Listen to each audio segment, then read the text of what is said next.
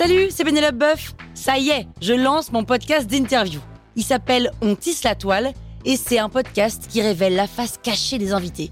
Et d'ailleurs, mes invités, ce sont des CEO et des célébrités comme Gad Elmaleh, Jean-Michel Apathy, My Better Self, Rose Eberstein, Mireille Dumas. Et évidemment, je pose des questions qu'on n'ose pas toujours poser et je leur fais faire des tests, des challenges, je leur fais jouer l'harmonica, grignoter des trucs, bref. Rendez-vous sur On tisse la toile pour découvrir une interview tous les lundis. Ciao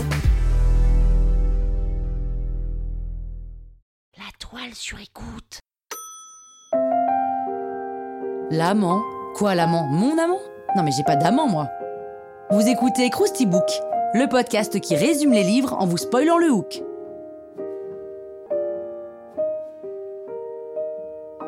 Allez, je vous rafraîchis la mémoire L'amant de Marguerite Duras est une autofiction, autrement dit une biographie romancée.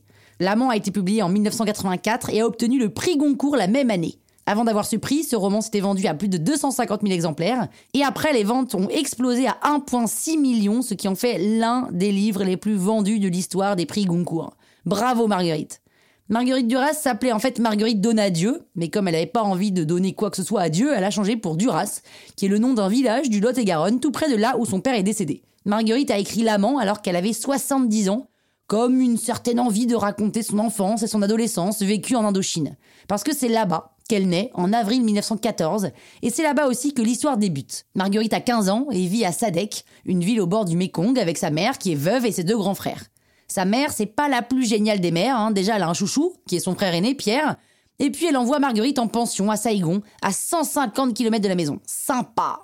Sur le bac qui relie les deux villes, elle rencontre un homme qu'elle appellera Léo dans le roman, mais qui s'appelle Huing Le dans la vraie vie. Léo est un Chinois de 27 ans, autrement dit 12 ans plus âgé que Marguerite. Autrement dit, un écart d'âge de l'âge de Marguerite. Bref, vous avez compris, c'est un peu chelou cet écart d'âge, mais bon. Léo est très très riche, pas beau, mais très élégant. Après tout, chacun son truc. Hein.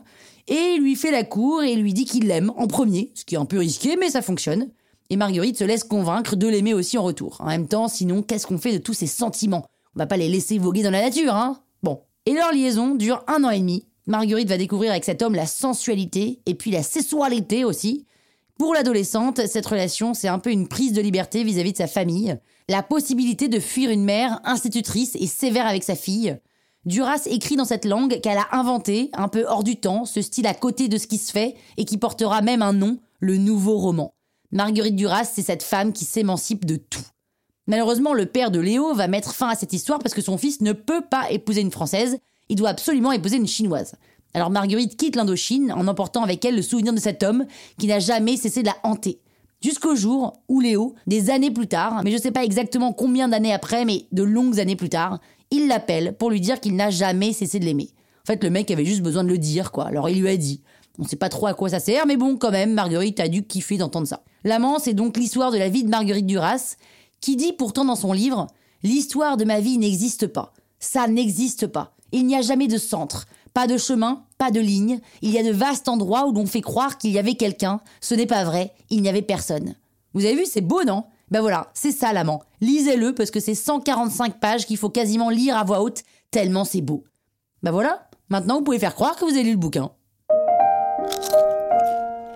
Croustille, hein? La toile sur écoute. Hey, it's Danny Pellegrino from Everything Iconic. Ready to upgrade your style game without blowing your budget? Check out Quince. They've got all the good stuff shirts and polos, activewear, and fine leather goods, all at 50 to 80% less than other high end brands. And the best part? They're all about safe, ethical, and responsible manufacturing.